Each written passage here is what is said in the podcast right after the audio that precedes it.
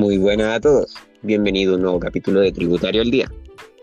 Hoy hablaremos de un tema que causa muchas conversaciones dentro de todos los hogares. Sí, la nueva constitución. El pasado 25 de octubre, Chile decidió en las urnas, por mayoría democrática, que el país necesita una nueva constitución, la cual será redactada por una convención constituyente compuesta por 155 miembros electos por votación popular que será el 11 de abril del 2021. Los constituyentes tendrán nueve meses para presentar un nuevo texto constitucional, pudiendo ser ampliado por tres meses más en una sola oportunidad. De esta manera, a mediados de 2022, el país vivirá un nuevo plebiscito de salida para aprobar o rechazar la nueva constitución, la cual de esta salió a prueba. La nueva constitución capta muchos temas en sí para arreglar en el país. Hoy hablaremos uno en particular, el cual es el acceso a la educación superior. Actualmente el acceso a la educación superior está abierto para todo tipo de persona mayor, mayor de 18 años que ya haya sacado cuarto medio. Rinde una prueba de selección universitaria y esta, según el puntaje, se va a ver si es que entra o no a la educación superior o universidad o instituto profesional.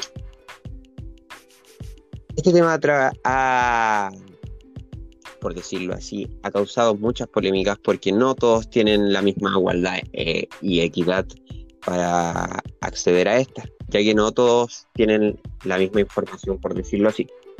Lo cual está abierto para que en esta, en esta nueva constitución se pueda haber un cambio para eso trajimos una invitada, una invitada especial, Baitiare Ose, la cual es una administradora de empresa que tiene ciertos aspectos y opiniones personales para, para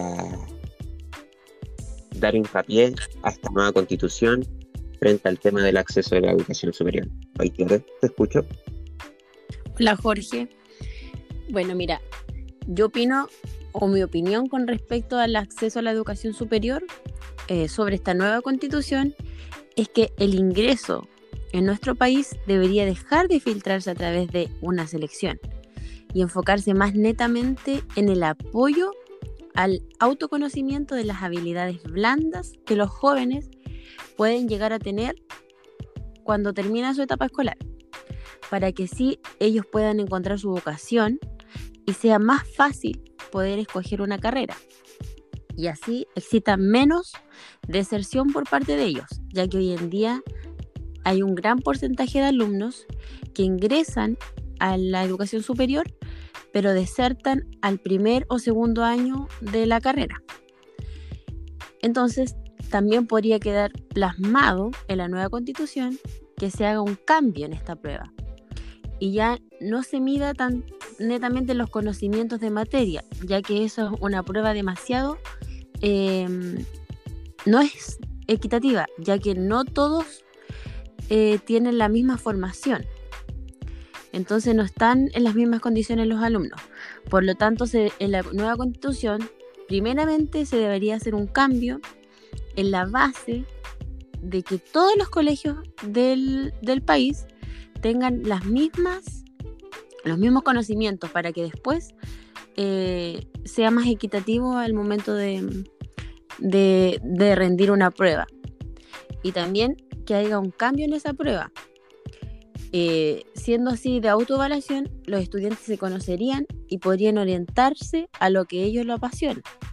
Y también tengan la oportunidad y se encuentren tranquilos que el gobierno los apoyará y que de acuerdo a esta prueba de autoconocimiento puedan elegir la carrera y de acuerdo a esa carrera, la, prueba esté a cada carrera tenga una prueba que sea con conocimientos específicos.